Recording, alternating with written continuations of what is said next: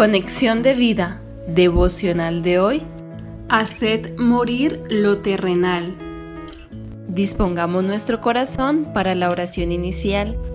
Padre, en Cristo soy una nueva creación y tu amor ha sido colocado en mí para que ya no preste mis miembros al pecado, sino que viva conforme al nuevo hombre que soy, por medio de la fe en la obra de salvación que tu Hijo Jesús realizó en la cruz.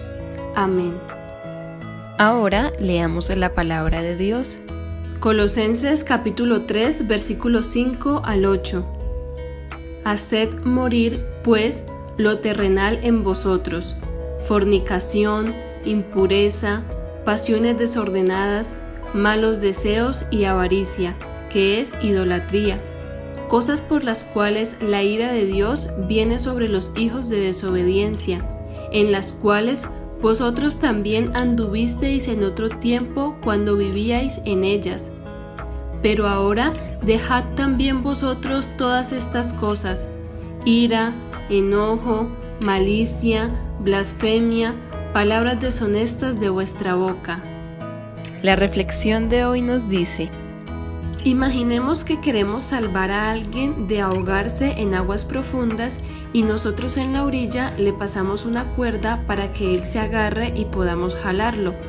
Pero el hombre tiene una carga pesada, una maleta con sus recuerdos, joyas y tesoros terrenales conseguidos con mucho esfuerzo. Se aferra a la cuerda, pero no quiere soltar la carga. Entonces se empieza a hundir. ¿Qué le diríamos? Suelta la carga. Esto mismo sucede con el Señor Jesús, cuando nos da su mano de gracia para rescatarnos del pecado que nos quiere llevar al dolor, a ahogarnos en problemas y a perder el propósito que debemos cumplir en esta vida. Nuestra parte consiste entonces en soltar la carga, haciendo morir lo terrenal en nosotros al ser guiados por su espíritu y no por la carga pesada que representa nuestro viejo hombre. Y soltar esta carga ocurre con pequeñas decisiones que tomamos a diario, en una voluntad renovada y fortalecida por el Espíritu de Dios que habita en nosotros, por medio de la fe en Jesús, como apartarnos de fornicación, no mentir a nuestros hermanos, Colosenses 3, 9 al 11, Primera de Tesalonicenses 4, 3 al 5. No tomar el camino de la ira y el enojo, dejar los malos deseos, la avaricia, no practicar la idolatría. En resumen, no alimentar ni practicar las obras de la carne para vivir ahora en el Espíritu. Gálatas 5, 16 al 23.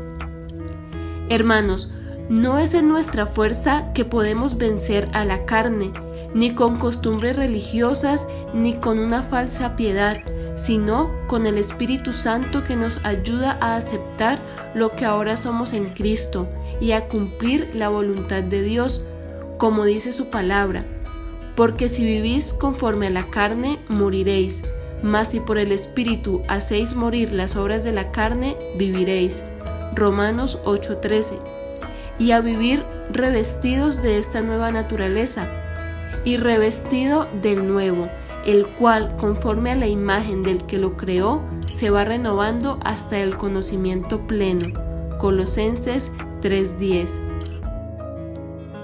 Visítanos en www.conexiondevida.org.